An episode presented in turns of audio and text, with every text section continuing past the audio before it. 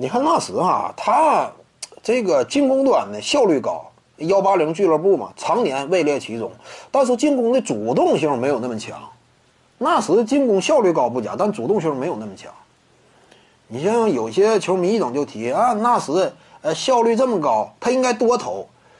这个怎么讲呢？纳什啊，适当的多投可以。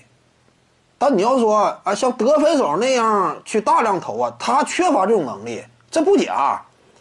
球员就是这样，你不要感觉谁高效啊，似乎说啊，他应该就得多出手啊。他的球员消化能力是有限的，一支球队当中就是这样。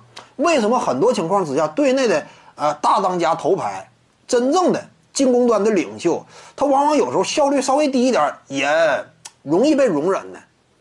不是说简单的数学问题啊。进攻投篮效率，呃，显得没有那么高，应该把更多球权分给角色球员。角色球员消化不了啊，多余的球员你得给谁消化？得分手，顶尖得分手才有这种能力，对不对？面对防守的情况之下，他也能完成出手。角色球员消化不了，你勉强让他消化的话，效率就开始急速暴跌了，对不对？你角色球员效率高，他也消化不了更多球权。那是属于什么呢？他肯定不是角色球员，绝对的球队核心，但是消化球员的能力。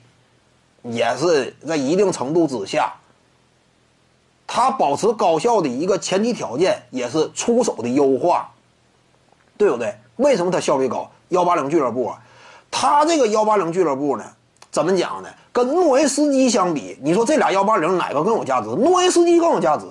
诺维斯基属于球队当中绝对的进攻支柱，在这种情况之下，我大量消化球权，我还能够保持幺八零的呃身手水准，这个更有价值。纳什属于什么呢？精挑细选，在这种出手情况之下维持幺八零，这个价值也挺挺高，但是跟跟诺维斯基这种比还是有限的。那时不是说我能充分的啊随意的增加出手，那效率就开始跌了。他这个攻坚能力啊，大量消化球权的能力啊，这种等级不是得分手级别的，这点你要认识到。